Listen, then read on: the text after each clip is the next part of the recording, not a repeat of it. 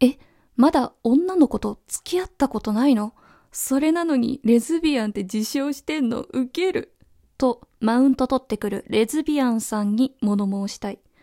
こんばんは、ライセア・マチルダです。このラジオではウェブライターのライセア・マチルダが好き勝手語っていきます。今回は私が大学生の時に出会ったとあるレズビアンさんの言葉について深掘りしていきたいと思います。はい。まず前情報として、私は1994年生まれの現在は26歳で、付き合って4年になる彼女がいます。彼女と出会ったのがレズビアン向けオフ会だったんですね。私その頃、レズビアンオフ会に通い始めた頃って大学生だったんですよ。大学4年生。で、レズビアンオフ会に参加した時に、まあそこで仲良くなったレズビアンさんたちが複数いまして、まあなんだろうな、平たく言うと、レズビアングループみたいな感じに仲良しグループができまして、私はその中で、まあいろいろと仲良くさせていただいていたんですよ。で、私その時大学生だったから、他のその同じグループのレズビアンの方々って社会人の方が多くて、私が一番年下だったんですよ。だからなんて言うんだろうな。一番いじられるポジションだったんですね。で、まあその延長線上で冒頭で言った、え、まだ女の子と付き合ったことないの？それなのにレズビアンって自称してんの？ウケる？みたいな。ピュアだねーとか、まだ何も知らないんだねーとか、まあそういったいじりを受けることがありました。まあそうなんですよね。私、当時ね、大学4年生の時は、やっぱりまだ女の子と付き合った経験っていうのがなかったんですよ。いろいろオフ会行ったり、忘年会行ったり、まあ個人で、あの、遊んだりっていうことはしていたんですけど、ちゃんとお付き合いしたことがなくって。だから当時は、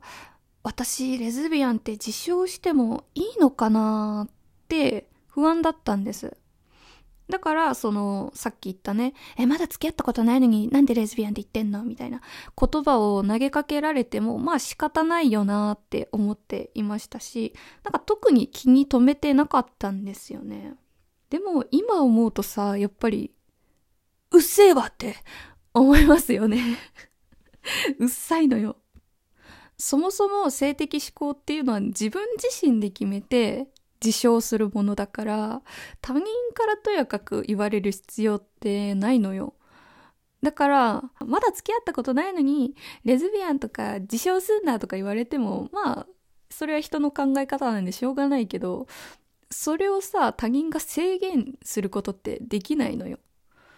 というかそのレズビアンの定義も本当に人それぞれだからさ、試しに男性と付き合ったことがある人に対して、いや、あなたレズビアンじゃないから、それはバイセクシャルだからとか、っていう人もいるし、今はレズビアンかなっていうことで、まあ、今後は女性と付き合いたい、女性としか付き合う予定がない、まあそういった人のことをレズビアンと指すことがあるので、本当にレズビアンっていう定義は人それぞれなのよ。だからその人それぞれなのに他人がとやかく言うことってできないよねっていうことで、まあ今だったらうっせえわって言い返せばよかったなって思ってます。あとそのさ、レズビアングループには結構他にも、これはちょっとっていう部分があってさ、あそれは、やたら私たちレズビアンと、のんけのあいつらを分類したがるっていうとこなんですよね。なんか私が仲良くしてた人たちってすごく仲間意識が強かったのね。私たちレズビアンだもんね。仲良しイエーイみたいな。まあその時私は自分の性的思考、私が女体が好きな女体っていうことを言える人が他にいなかったのね。だからその仲良くしてくれるレズビアンの人たちと一緒にいる時ってすごく楽しかったし、すごく気持ちが解放されたような気分だったの。でも、まあその状況にも慣れてきて、私も、あの、他の友達、その、のんけの友達とか家族にも自分のね、性的思考をカミングアウトしたりしていくと、やっぱり、そのコミュニティの狭さっていうのにすごく気づかされちゃったんだよね。私たちレズビアンにしかわからないよねっていう、このなんだろう、視野が狭いような発言もあったし、あとは、あの、ちょっとここは傷つけてしまう方もいるかもしれないんですけど、そのバイセクシャルの方に対して、なんかずるいよねとか、そういった差別的な発言もありましたね。あとは、ほんと、のんけの人って分かってないわね、みたいな。なんかちょっとのんけという言葉でひく、ひとくくりにしてしまうのも申し訳ないんですけど、まあそういった悪口っていうのもありましたし、まあ本音なんで仕方ないっちゃ仕方ないんですけど、なんだろう、ものすごく断言的な発言が多かったから分かってくれる人は分かってくれるよねとかなんかそういったフォローとかもなかったしなんか私たち以外みんな敵みたいな雰囲気があって、まあ私はそう感じただけなんですけど。でもさ、私友達とかにカミングアウトしたり家族にも言ってるけど、人に恵まれていたから、そんなに差別されることもなかったし、みんな快く受け入れてくれたし、本当に今まで通りに接してくれてたから、のんけの人って分かってないとか、なんかそういったマイナスな印象ってそんなに抱いてなかったのね。だからどうしてこのグループの人たちはこんなにもなんか排他的な 発言をするんだろうっていう疑問があったし、そもそも私、のんけも私も変わりないっていうか、のんけであろうと同性愛者であろうと、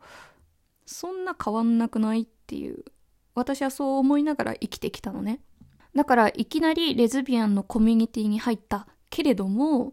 私は今まで通りの生活で何も不自由していなかったんだなーって再確認したのよ。もちろん仲良くしてくれた方々はみんな魅力的な人だったけど、まあだんだんちょっと違うなっていう気持ちが芽生えて、結局私はそのグループから抜け出して、まあだんだん疎遠になりました。